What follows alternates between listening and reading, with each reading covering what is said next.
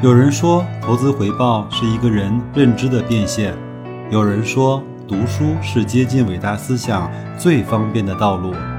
我说，跟白老师一起畅游书海，慢慢变富。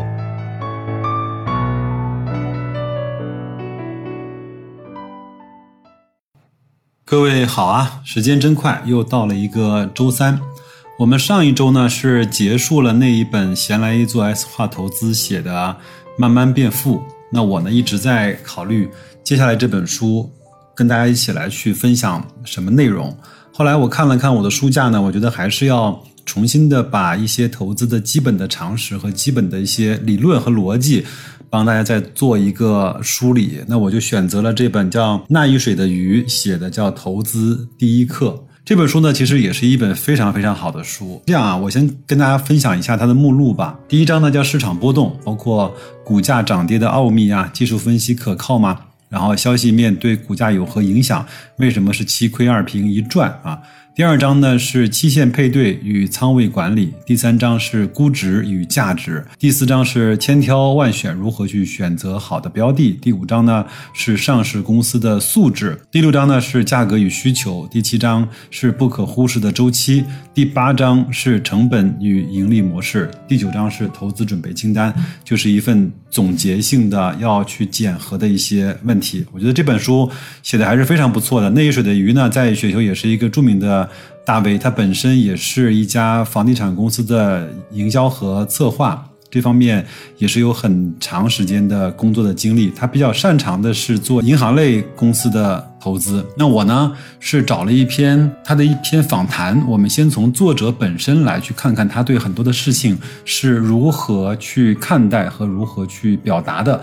我们下一周再重新正式开始进入这本书的分享。第一个问题啊，他说你是如何进入投资领域的？目前从事什么职业？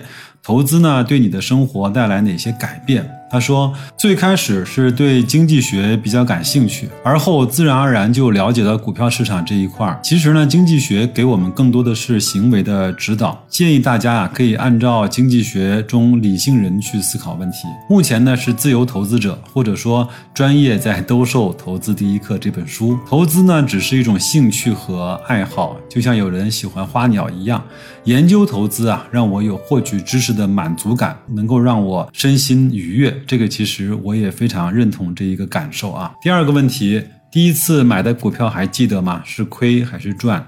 入市以来整体的收益率怎么样？未来投资的目标是多少？他说：“当然记得，是一只传言的 H 股即将上市的股票，是一个夕阳行业。遭遇到五三零之后卖出。如果有人不知道什么五三零，说明你入市的时间还不够长，好吧？那也是我的投资的第一课。后来这只股票呢，真的在 H 股上市了，但是股价却一直很低迷。这一刻告诉我，听消息买股票非常的。”不靠谱。入市以来啊，整体的年化收益率目前没有具体的计算过，因为我的个人现金流呢是流流动的，是动态的，投入呢也是动态的。算一次复合的收益率非常花时间，即使算出来，也只能够说是多了一条谈资而已。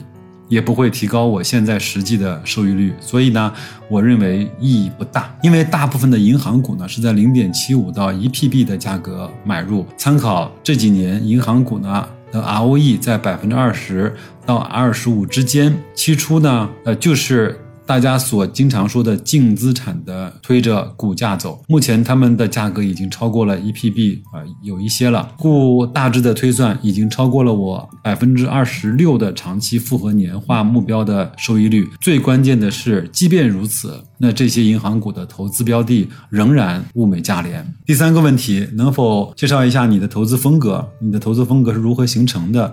中间是否有关键性的转折点？他说，我的投资风格呢是属于价值投投资型，但为了方便管理流动性资金呢，也参与一些低风险的投机啊。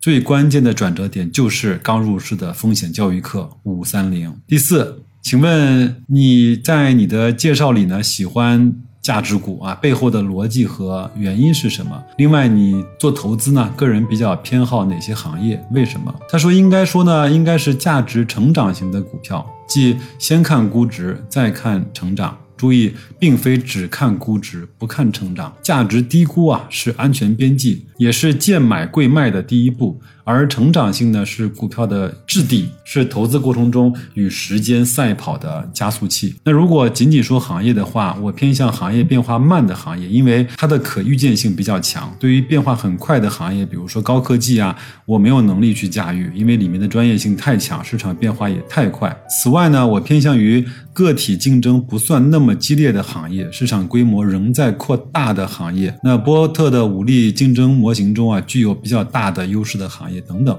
其实啊，这些东西都是为了增加投资的确定性。与此同时，特别要注意那些不能够为这个确定性付出过高的价格这个问题。第五，你是如何选股的？选股的时候最看重哪些指标？他说，我最初的时候呢，是用 PE 和 PB 指标的结合，这两个指标呢，基本上可以框定 ROE 的范围。在投资第一课中啊，有单独的两章在讲这两个问题。初步筛出来的标的呢，要进行全方位的把关，深入的研究。这个呢，也在书里面最后一章列出了投资准备清单，列出了三四十条，慢慢来讲，好不好？那这个呢，我帮大家慢慢的去讲这些内容啊。第六，除了投资股票之外，你还买基金债券吗？他说，对投资流动性要求比较高的资金，一直在寻找债券分级、封闭基金这些投资的机会，看到机会呢，当然也会投资。第七。